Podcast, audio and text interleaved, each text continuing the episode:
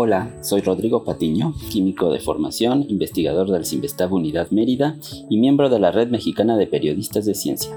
En esta cápsula de COVID Conciencia desmitifico el uso del dióxido de cloro, una sustancia altamente tóxica que se promueve actualmente como tratamiento para atender COVID-19. Red Mexicana de Periodistas de Ciencia.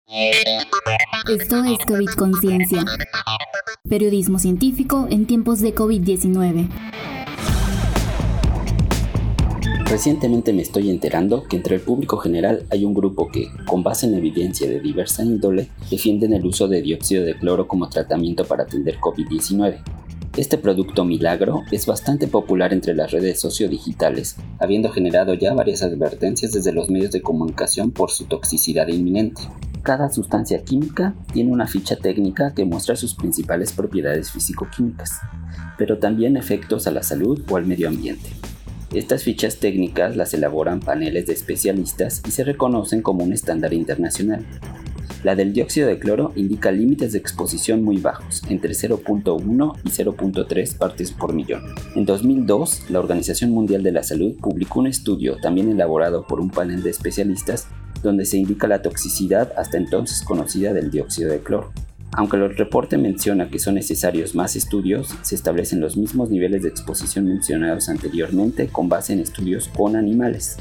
Es decir, dada la alta toxicidad de esta sustancia, no se ha intentado el estudio toxicológico directamente en seres humanos. El dióxido de cloro se usa, en efecto, como desinfectante de superficies y objetos, dado su alto nivel de toxicidad contra bacterias, hongos y virus.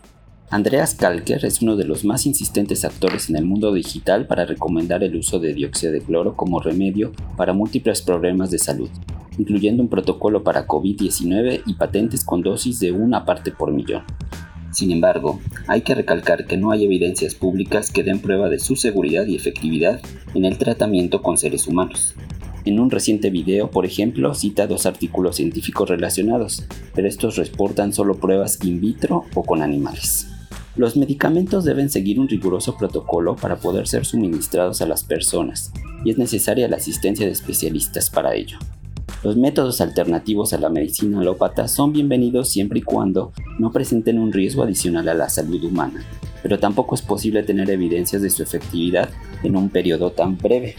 La prescripción médica es, hasta ahora, la mejor manera de tratar COVID-19 pues recordemos que se relaciona con un nuevo virus que apenas se investiga desde hace pocos meses. Ante los riesgos de contraer COVID-19 y otras enfermedades, las medidas de prevención universales son las más recomendadas. Una dieta saludable y un estado anímico adecuado, el aislamiento o la sana distancia, evitar espacios cerrados o contacto con posibles fuentes de contagio, lavarse las manos constantemente con agua y jabón o desinfectarlas con alcohol, usar cubrebocas de manera adecuada y, si es posible, una careta. Esto fue COVID Conciencia, periodismo científico en tiempos de COVID-19.